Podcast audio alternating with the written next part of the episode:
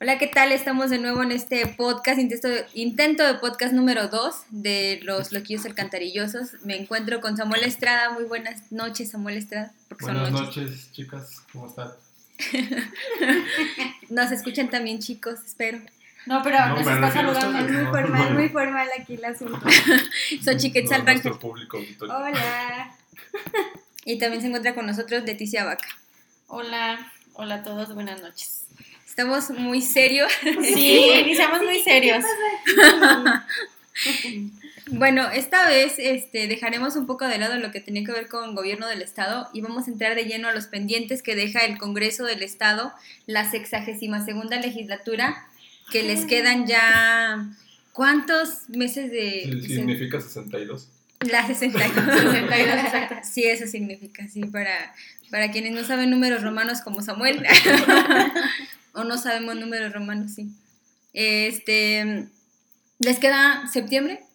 Agosto, septiembre, Agosto, septiembre, bueno, eh, días de septiembre, ¿no? Porque se termina el 14 de su legislatura, inician los nuevos y pues ya, o sea, prácticamente se podría decir que ya no les queda nada porque ahorita están en periodo de receso, entonces, ¿qué van a hacer en estos días que les quedan? No creo que avancen mucho en cuanto a todas las iniciativas, todo lo que dejan pendiente.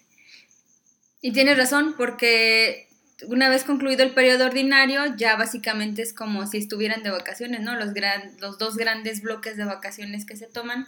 Este periodo ordinario terminó el 30 de junio. Así es. Y el siguiente empezaría el 15 de septiembre, que es cuando toma protesta la nueva, la nueva legislatura. ¿Qué temas creen que dejaron pendientes? O, o, o, si quieren primero un panorama de cómo entraron y qué es lo que nos encontramos al final. ¿Quién quiere entrar? Mm, pues yo creo que primero sí valdría la pena eh, hacer como un recuento de lo que se esperaba, de lo que prometieron incluso desde en comparación con la, la, pasada legislatura que fue muy estridente también. Sí, que tuvo pues varios escándalos, ¿no? Entonces se esperaba que esta fuera un poquito diferente o muy diferente, que al menos en cuanto a corrupción, en cuanto a eh, señalamientos de escándalo, pues se mantuvieran como un poquito alejados, pero pues creo que también hubo mucho de eso y no hicieron la gran diferencia. Por ahí, por ejemplo, la bancada de Morena, que era de la que creo que se esperaba más porque por primera vez tenían mayor representación en el Congreso. Y nomás habían tenido un diputado. en la pasada tenían uno nada más. en esta tienen, nueve. Y pues aún así no lograron hacer algún cambio significativo, no lograron como que eh, crear la gran diferencia. Por ejemplo, voy a poner el caso de eh, su promesa de bajarse el sueldo a la mitad. Y para ellos, pues yo creo que fue muy cómodo eh, poner como pretexto que el, resto de la legislatura dijera no, pero yo creo que habría sido un gran mensaje que al menos ellos, los nueve, dijeran, ¿saben qué? Pues yo estoy dispuesto a solo ganar la mitad, pero qué cómodos, ¿no? Eh, si los demás no están de acuerdo, pues ah, qué bien. Pues claro, si, si, fue una promesa de campaña que, que hiciste tú, pues cúmplela, ¿no? ¿Qué te importa lo que hagan los demás? Cumple lo que tú prometiste. Pero no, lo quisieron hacer. Pero además crearon una especie como de convenio raro, ¿no? O sea, se, entre ellos mismos dijeron, este, sí vamos a ganar la mitad y la otra mitad la vamos a destinar a causas sociales, la vamos a donar a tal, a tal sitio, no sé qué. Eh, es que argumentaban que, bueno, recuerdo que argumentaban que si regresaban el dinero al Congreso no sabían a dónde iban a parar y que preferían ellos tener cierto control de dónde iba a parar, pero eso no fue lo que prometieron en campaña.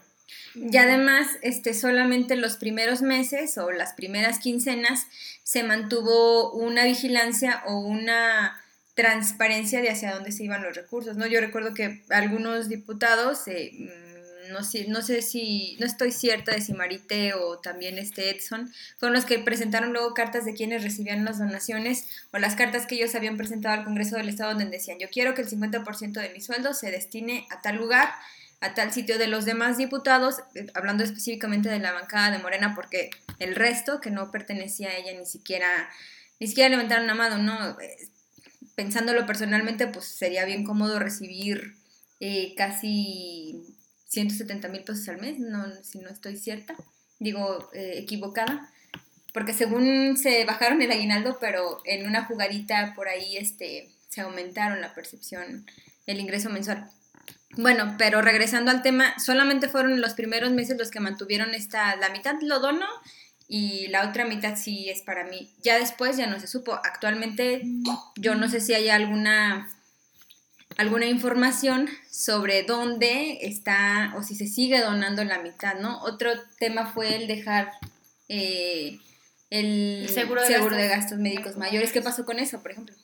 Mm, bueno, pues hubo, recuerdo que sí firmaron como que públicamente que renunciaban, pero eh, si no me equivoco, me parece que después este, incluso una diputada que pidió que siempre sí se lo dieran porque tuvo problemas este, de, médicos, estuvo internada. Y, bueno, eso también es un mensaje porque si ya lo estás renunciando, pues ni modo, ve, atiéndete al IMSS o al, No, pero, pero, pero, parte como si su sueldo es bastante grande, no les alcanzara para ir a una institución. Sí, para allá iba, pero, pero digo, si no, si no le, en caso que no les alcanzara, o sea, pues ni modo, vive lo que tienen que vivir que tenemos que vivir todos porque pues es la realidad, ¿no? Si no tienes otro servicio médico, vas y te atiendes, vas y haces eh, filas, pero como bien dices tú, su sueldo, ah, exacto, no gana un sueldo como el de nosotros, por ejemplo, no gana un sueldo de un obrero de la zona industrial, entonces obviamente tenía para atenderse, que no se lo haya querido gastar en eso, pues es otra cosa. Además es como un poco incongruente, ¿no? Como iniciaron de nosotros somos del pueblo para el pueblo, entonces, o sea, como porque tendrías que hacer uso del gasto, digo, de, de esto de gastos médicos mayores. De ese privilegio. Sí, pues. ajá, sí, pues al final podrías atenderte como todos los demás lo hacemos, ¿no? En un seguro que te paga, bueno, por ejemplo, un seguro social o en clínicas privadas de acuerdo con tu posibilidad de pago. Y bueno, bueno, eh, estoy cierto de que no iban a ir al seguro ni al liste ni nada, pero tenían el dinero para pagarlo con su sueldo y no quisieron siquiera gastar en eso. O sea, ni siquiera en su propia salud quisieron gastar su sueldo. Y no solo, bueno, no solo eso, por ejemplo, de los demás diputados que ya no se esperaba nada, porque otra vez... No se esperaba nada de ellos y no pasó nada con ellos. no decepcionaron en ese caso, pero esto sí decepcionaron porque se esperaba más de ellos. Y todavía más, son 104 mil pesos, 104 mil 500 pesos los que ganan los diputados al mes. Así que yo creo que ese sueldito sí les... El oficial. Eh, bueno, sí, menos los bonos que no se reportan, menos las cosas que se reparten ahí adentro de la Junta de Coordinación Política, porque ah, hay que ser claros, ¿no? Quienes conforman esta comisión, la Junta de Coordinación Política, también reciben un bonito pues están en la bolsa del dinero y, ellos saben cómo se, se reparte. No, y además también hay algunos diputados que por presidir cierta comisión o, o, por, como dice María, por pertenecer a la Junta de Coordinación Política, pues tienen derecho a tener uno o dos asesores más y eso pues también es otra entradita porque pues tú puedes... La clásica, ¿vale? Ajá, y tú puedes elegir a quién meter o incluso a lo mejor ahí puede haber este, algunos aviadores que en algunos casos se han detectado que pues son personas que ni, ni hacen acto de presencia en el Congreso, pero que se están percibiendo su sueldo mensual. Pero me, refiero a esta clásica jugada de que a, ciertas personas le dicen, vas a ser mi asesor, pero la mitad de tu sueldo va para mí. Y así le hacen para pues, poder obtener más. Que no está confirmada, pero sí también fue parte de uno de los escándalos de la presente legislatura, ¿no? Justamente entre con la diputada Alejandra Valdés ¿no? Ella fue denunciada por uno de sus asesores por estarle sangrando justamente el sueldo. Eso fue un, fue un caso, pero se habla de que ya es toda una estructura, un modus operandi en la legislatura. Que es una forma en la que te, te dicen que lo hagas. Porque, por ejemplo, también recuerdo que al inicio de la legislatura hubo un escándalo con la primera oficial mayor. Ella supuestamente no se habría prestado a todos los pues no sé cómo mencionarlo, las pues, argucias. Pues, tener 27 este, jefes está complicado. Bueno, pero eh, ella no quería supuestamente prestarse a que iban a hacer una, un tipo de jugarreta parecida a esta y renuncia, ¿no? Y ya luego meten a, Marisol, ¿no? Pues en realidad no renunció, o sea, fue removida de su cargo por, porque pues no atende, pues bueno, podríamos interpretarlo como por no atender a los intereses, porque era su su defensa, ¿no? Que no se prestó y por eso, es, pues ahí eh, argumentaron que no tenía el conocimiento, no tenía el perfil por ser ingeniero agrónomo, pero pues si no tuviera el perfil o no lo tenía, pues para qué la nombras, ¿no? O sea, es, en sí ese ya no era ahí el problema. El problema, pues yo creo que sí fue que toparon un poquito con pared y ella pues en un acto de congruencia dijo, no voy a permitir ciertas cosas, pero pues al final la terminan sacando. Oye, que sí tienes razón, porque yo me acuerdo que analizábamos justo ese tema cuando la sacan por no cumplir con el perfil, por ser este, ingeniera agrónoma, y ella decía eh, que había tenido una especie de compañero de generación que sí estaba este, analizando las finanzas, no recuerdo de quién se trataba, de de alguien más que también tenía ese mismo perfil de ingeniería agrónoma que, que, estaba realizando una función similar en observancia de finanzas públicas. ¿En gobierno? En gobierno del Estado, creo. Era algo así como Chávez Méndez o no sé quién. Pero era como de, si a él le... Per ¿O vivió? No. No, no recuerdo quién. Pero, si a él le permitían estar en ese cargo, porque ella no, no, es, también ese era como otro tema. y no, ha sido como dice Leti, sí, fue ya pretexto cuando ya no, no atendió las órdenes pues, que se le dieron. Y no ha sido el único escándalo, ¿no? También este, íbamos a tener en esta legislatura el primer representante 100% popular de, de, zonas marginadas. De Chavos Banda. De Chavos Banda, que todo el mundo lo conoció, bueno, todo mundo, todo México, como un paladín de la justicia, ¿no? Como un luchador social, como alguien que sí atendía las causas realmente de la gente, del pueblo para el pueblo, el Mijis. ¿Y con él qué pasó? Pero será que, a ver, entonces los de Morena, como antes no habían tenido una representación como la que tuvieron este, pues en esta legislatura, se corrompieron, o sea, los corrompió el sistema o qué pasó, porque lo del Mijis, porque no duraron mucho, no duraron mucho, porque lo del Mijis, a ver, digamos, eh, pues le, le gustó la fama que le creábamos los medios, ¿no? O sea, las cámaras le encantaban. Pues yo, digamos que eh, apoyé un poco, o sea, cuando él entró yo decía como, no, pues es que está padre, que... Es que inicialmente las críticas para el Mijis fueron muy injustas y fue precisamente lo que lo catapultó nacionalmente, ¿no? Porque decían, no, pues es un pandillero, ¿cómo va a ser diputado? Que eran críticas bastante clasistas. Y, hay que ser claros, ¿no? La crítica no es porque sea pandillero y no haya hecho nada, sino que estando ahí, de todas maneras, no, hizo, nada. como todos los, o sea, como Son los, cosas completamente como los de traje que criticaban, ¿no? Decía, el político de traje no viene y hace nada, pues tú también, que no tenías traje, igual no viniste a hacer nada, ¿no? O no se hizo nada. Pero más allá de que no haya hecho como algo significativo y que fuera igual que todos los de traje, como bien mencionas María, yo creo que eh, él protagonizó más escándalos incluso que, que todo, lo, todo el resto de la legislatura. Es que además le, gustaba crear esa expectativa. Sí, no, pero además todos los medios y nacionales estaban enfocadísimos en él, entonces pues claro que cualquier cosa que él hiciera o dijera era nota, ¿no? Entonces pues sí, tuvo mucha, mucha visibilidad. Sí, yo recuerdo que en ese momento trabajaba para un medio nacional y ese medio nacional era No desmarques al Mijis, ¿no?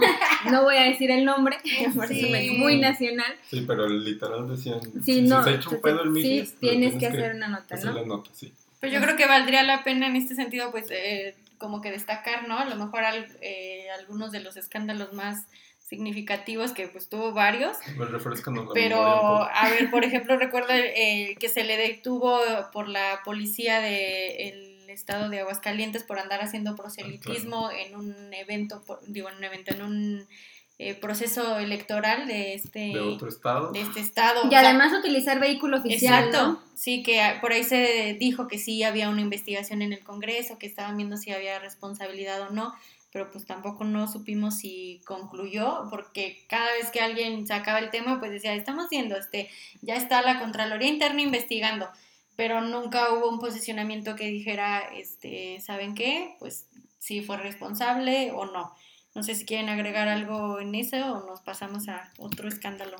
Yo de los muchos este, que, que analicé y luego me topaba era cuando analizabas las listas de cheques, ¿no? O las listas de, de egresos del Congreso del Estado cada mes no había momento, o la, cada quincena, no había momento o mes en el que el Mijis no solicitara un préstamo. Y no está mal solicitar un préstamo, es una contraprestación que te permite, pero eh, mucha eh, gente que luego hace los análisis lo compara. ¿En qué empresa te habrían permitido mes con mes solicitar préstamos sin haber liquidado el anterior? Y además, eh, yo recuerdo que algunas veces se le cuestionó para qué pedía, ¿no? Este, y él decía que para apoyos sociales, incluso una vez dijo, no, es que les llevé a eh, personas de la comunidad Mazahua unos colchones, que les pavimenté su casa porque este, tenían todavía pisos de tierra. de tierra. Pero luego fuimos con personas, eh, representantes, líderes de estas comunidades, y pues nos dijeron que era totalmente una falsedad, que, había, que sí había ido el Mijis y que él entregó dos o tres colchonetas, pero hasta ahí, o sea, incluso ni siquiera pudo él comprobar pues que llevaba realmente estos apoyos sociales para lo que él decía que pedía estos préstamos, ¿no? ¿Cómo de cuántos eran los préstamos mensuales cuando tú los checabas? Llegaba a pedir hasta 80 mil pesos. Cada que había este, quincena llegaba a pedir como 80 mil pesos y mm, otra parte era que no sabía si los que ya había solicitado los liquidaban, ¿no? Yo supongo que sí, porque si no, como te prestan más? Pero no, además era como un tema de que te iban rebajando, ¿no? El, creo que hay un se supone que son como proceso, ¿no? Sí, sí ha sido... Sí, adelanto de dieta. Sí, pues siempre ha sido como el argumento que tú cuando los cuestionas de, oiga, pues ¿para qué pidió? Dicen, no, pues es que al final de cuentas es un adelanto que yo estoy pidiendo para este cierta actividad que tengo que hacer o X apoyo, pero pues me lo van a descontar. Pero como bien dice María, en qué empresa, en qué, en qué trabajo vas tú y le dices al jefe, oiga, adelánteme el sueldo. La mitad, ¿no? la mitad. adelánteme tres meses o sí, la mitad. Mes con mes y mes con... Oye, entonces, ¿en qué, ¿en qué, destinaba su mitad de, de sueldo? o sea, yo, de las veces que le llegamos a preguntar, una cosa era eso, ¿no? Que iba a llevar colchonetas, así y así.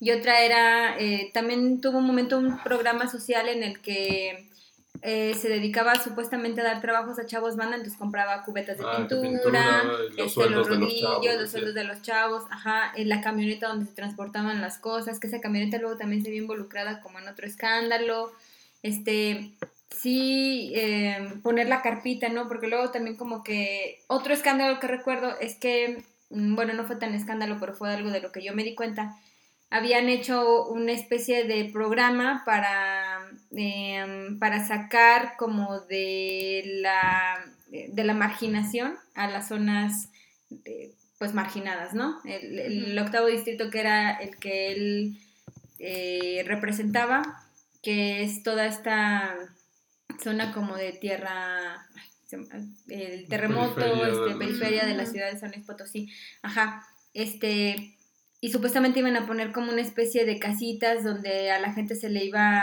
a, dotar como de atención y trabajar con los niños o personas más pequeñas para sacar como, centros de, comunitarios. Sí, algo así. Entonces, hace ese trabajo, ah, mandan a hacer una especie de estudio con el IPCIT, este, el IPCIT se queda esperando que les den un recurso por parte del Congreso del Estado para poder llevar a cabo este programa que la verdad es que tenía como muchas cosas muy, muy buenas, porque yo le di seguimiento al tema, era como de vamos a implementar pues diálogo con las personas, ¿no? Porque la gente de las zonas marginadas quiere ser escuchada. Vamos a implementar este, esto y esto y esto y esto. Y al final de cuentas ese recurso no lo, no lo recibieron y el MIGIS presenta un, un plan de acción de programas sociales a, a Durazo, a quien en ese momento fue, era... seguridad y, es un, lo que le presentan a él es algo como completamente sacado de, no sé, a mí, yo cuando revisé el trabajo parecía hecho por alguien de secundaria, ¿no? Como un proyecto de secundaria. Y no demerito el trabajo de la secundaria. No lo hicieron ellos, lo, hace una... Sí, pero se supone que lo había hecho una, una empresa encargada de ah. estrategia. Este, es más, era un despacho, una consultoría que se supone que había hecho el trabajo y era un trabajo muy, muy, muy, muy pues muy cuestionable, ¿no? y el trabajo que hizo el IPC, donde sí había este, ah, encuestas, donde sí había habido trabajo de campo, se quedó ahí, ¿no? Ya no supe qué sucedió con ello porque ya no le di seguimiento, pero, pero es como las dos caras de la moneda, ¿no? O sea, cómo alzarse el cuello con una cosa que, que a lo mejor no va a dar resultados, pero de las cosas que sí pueden dar resultados, no, no actuar, ¿no? Y es que además siento yo que el Mijis tenía como, o tiene, como una actitud de no, de nadie me diga lo que tengo que hacer. Yo sé lo que tengo que hacer y nadie me tiene que decir, es como una especie de conflicto con la autoridad. Pero aparte de esto de que me importa más lo que sucede en México y lo que ah, piensen de mí en México y lo que me vea la gente en México y aquí lo de San Luis, pues valía gorro. Creo que bueno, este más ligado como a la búsqueda de la Diputación Federal, ¿no? pues, ajá, incluso yo creo que ahí, como bien dice eh, Samuel, le importaba mucho lo que dijeran desde México porque incluso desde ahí fue donde lo postulan, ¿no? Para que sea eh, diputado federal, pero pues la vía no fue la más correcta porque ahí también hubo otro escándalo al querer representar a, comunidades indígenas cuando pues ni siquiera logra acreditar su, su descendencia como tal y, y queda pues peor, porque además este no, presentó documentos falsos. No, él es que él, no, fue. a ver, ¿cómo estuvo? Sí, no, dijo que algo le habían hecho como chanchullo ahí, o sea, que los documentos no eran falsos, que él sí, pues... Y que más bien le habían hecho manita de puerco al señor este representante de los pueblos indígenas. Para afectarlo, ¿no? Para afectarlo, sí.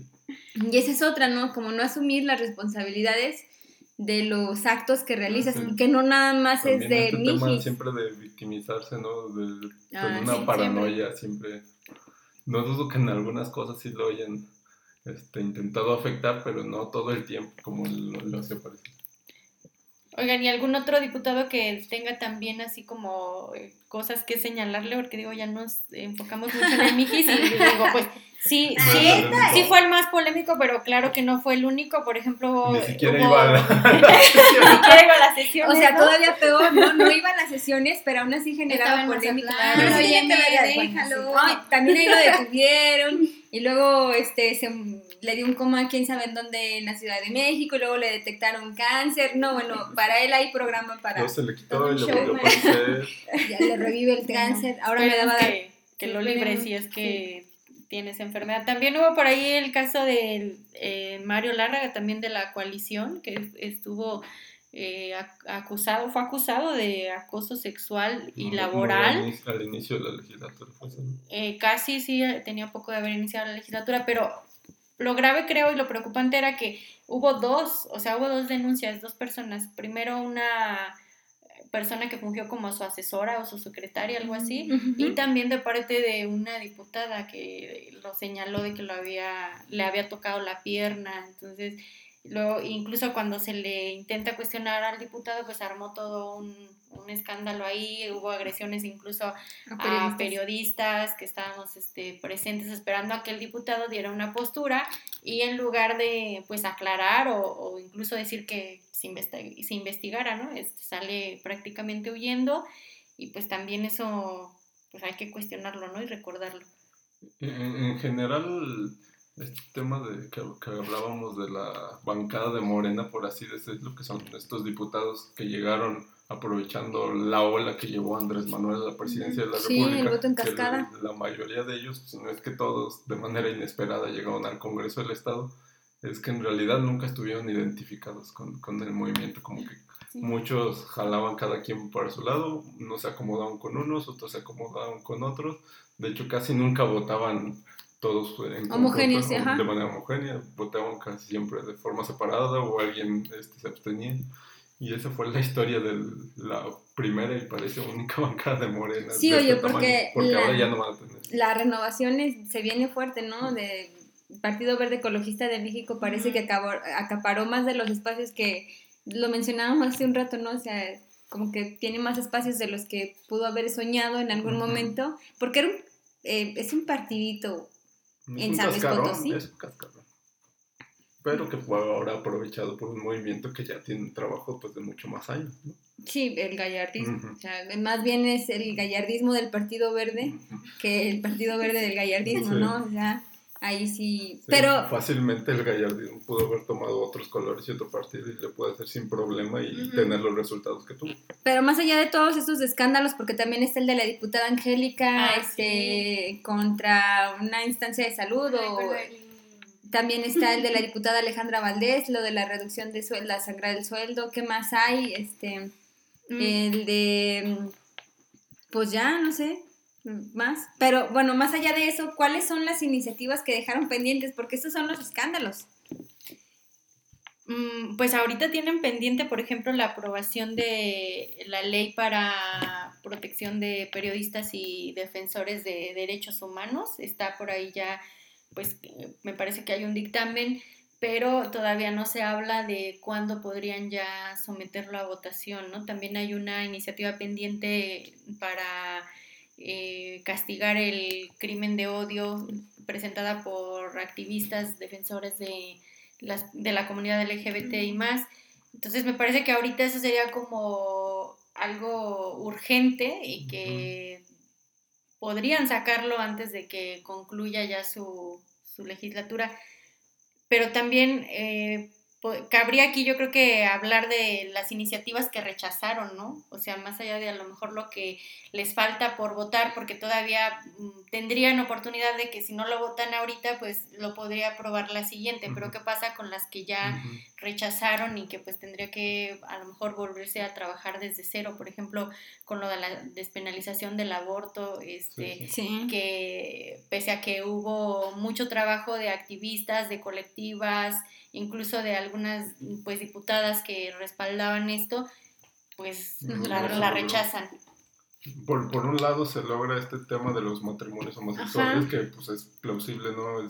finalmente es un paso que se tenía que dar, pero muchos pensamos que una vez dándote este paso, pues el paso siguiente es la de, despenalización del aborto, porque va como que digamos en el mismo sentido ideológico y pensamos que era lo lógico y pues no, parece que no es así, como que a veces el poder cede en unas cosas y, no cede en Sí, yo siempre me quedé pensando que eso había sido una especie de negociación, o sea, aprobamos el matrimonio igualitario. tus maicitos. Para que sigas ahí, ¿no? Esperando que todavía puedes tener la mazorca completa, pero, pero no se logra. Sí, yo creo que si pudiéramos hablar de aciertos, los grandes aciertos que tuvo esta legislatura fue lograr lo de los matrimonios igualitarios, la aprobación y también el tema de, ah, creo que sí se aprobó, el tema de las personas desaparecidas, de cómo lograr que el patrimonio de personas desaparecidas o que están como en estatus civil de no localizadas, este, pues, la gente que se queda esperando que aparezcan pueda acceder pues a las herencias, a las cuentas, o sea, como este tema me parece que, no se son como en el limbo, ajá, o sea, como de cómo posees algo de alguien que no sabe si está muerto o no, ¿no? O, o, si va a regresar o no va a regresar. Creo que son más allá de esos dos aciertos que pudiera señalar, ¿no? A lo mejor la apertura de algunas diputadas a escuchar la voz de de las asociaciones y eso pues también como... El solo hecho de que ya hubo más diputadas. Ajá, lo menciono de manera personal, ajá, son como cuestiones positivas, pero más allá de eso, este, la, bancada de Morena es polémica o se vuelve de relevancia porque era la primera. Todos los demás me parecen que son diputados grises, ¿no? Quienes estuvieron más allá de otro diputado del Verde, el escándalo de Edgardo, por ejemplo, ¿no? La misoginia vuelta a diputado, este que también fue polémico y que también quedó en nada, ¿no? La investigación se quedó ahí. Sí, de hecho no, no hubo como una conclusión de si el diputado tenía que tomar algún curso, taller o, algo por el estilo, porque sí fue muy pues agresivo y muy eh, polémico su comentario que hizo respecto a una diputada al decirle que ojalá fuera hombre para agarrarse a golpes, o sea, pero es que no lo necesitan, ya ves que después dicen que no lo necesitan, que para qué toman ese tipo de talleres. Bueno, sí, como ha pasado en otros casos.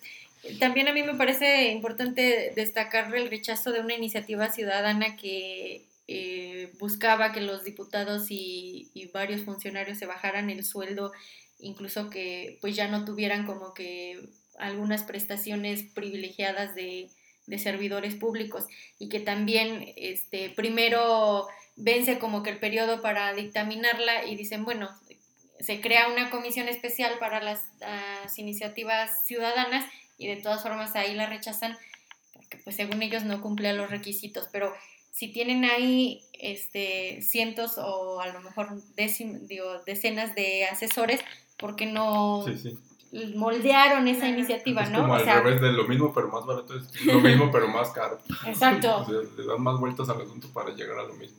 Sí, porque al final, eh, pues, ¿qué resolvieron con esta comisión exprofeso para iniciativas ciudadanas? Pues desecharla. ¿Por qué? Porque de fondo no les convenía, no, no era como que dijeran, no, es que aquí le falta una comita, pues agrégasela. O sea, si, si tú puedes hacer y deshacer porque es tu congreso y tienes a tu disposición a muchos abogados y profesionistas, pues utilízalos, ¿no?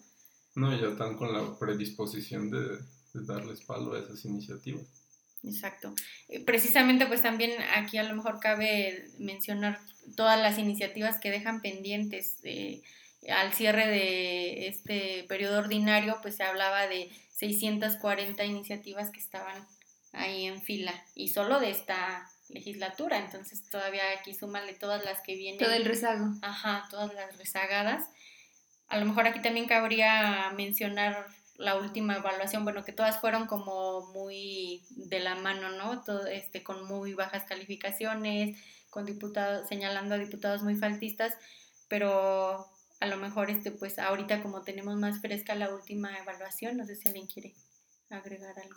De la última evaluación, lo que se destacaba era la parte de las iniciativas ciudadanas, ¿no? Se supone que este, se presentaron 101 iniciativas ciudadanas, de las cuales solamente se aprobaron 22, ¿no? Se quedan todavía un buen, cerca de que 79 que no se han aprobado y de las cuales solamente 16.8, o sea, 7 se han declarado como en incompetencia. 3 han sido archivadas, 28 están pendientes en términos de ley y 24 han sido improcedentes. Además de como del tema de todas las iniciativas que se quedan pendientes, son cerca de pues 1589 iniciativas, ¿no?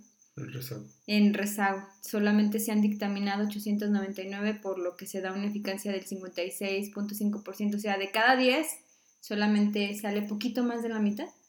Les dan trámite, pero eso no quiere decir... Ah, que salgan, ¿no? Aprobatorias o no. Y además ahorita que mencionas lo de las iniciativas ciudadanas, recuerdo que una diputada en, alguna ocasión mencionó algo como de, no, es que ustedes también pueden presentar iniciativas y ah, que no sé qué. Pero ya sabemos que no las Ajá, sí, como diciendo, no, no te esperes a que a lo mejor como diputado, ajá, que tu diputado haga algo, que tu diputado presente una iniciativa de algo urgente en algún sector y te sugiere que tú la presentes como si te la fueran a aprobar, ¿no? o sea, aquí está comprobado que no. ¿Y habría expectativas para la siguiente legislatura? O sea, es decir, siempre se menciona esto y yo creo que todo mundo lo menciona, este, la, la legislatura siguiente es la peor, ¿no? Siempre la siguiente es la peor. En comparación, bueno, ahora, en regresando, en comparación con esta, o con la anterior. Pero yo creo que, esta no ha sido peor que o sea, por poquito, pero no creo que le, haya llegado. Sí, la anterior es la legislatura de la ecuación corrupta, y de ahí va a salir el próximo secretario general de gobierno. y seguramente varios. Y, otros más, estos funcionarios más vas a ver que van a salir de esa legislatura. Entonces podemos esperar algo positivo ya para cerrarle a este tema o negativo de la siguiente legislatura. Mira, a mí me gustaría, como siempre, como siempre me gustaría, me encantaría que fuera mucho mejor y nos callaran la boca, pero no creo. Híjole, es que hay muchas formas de callarnos la boca, ya mejor este, sí, sí, mejor. con, el, con hechos y actos.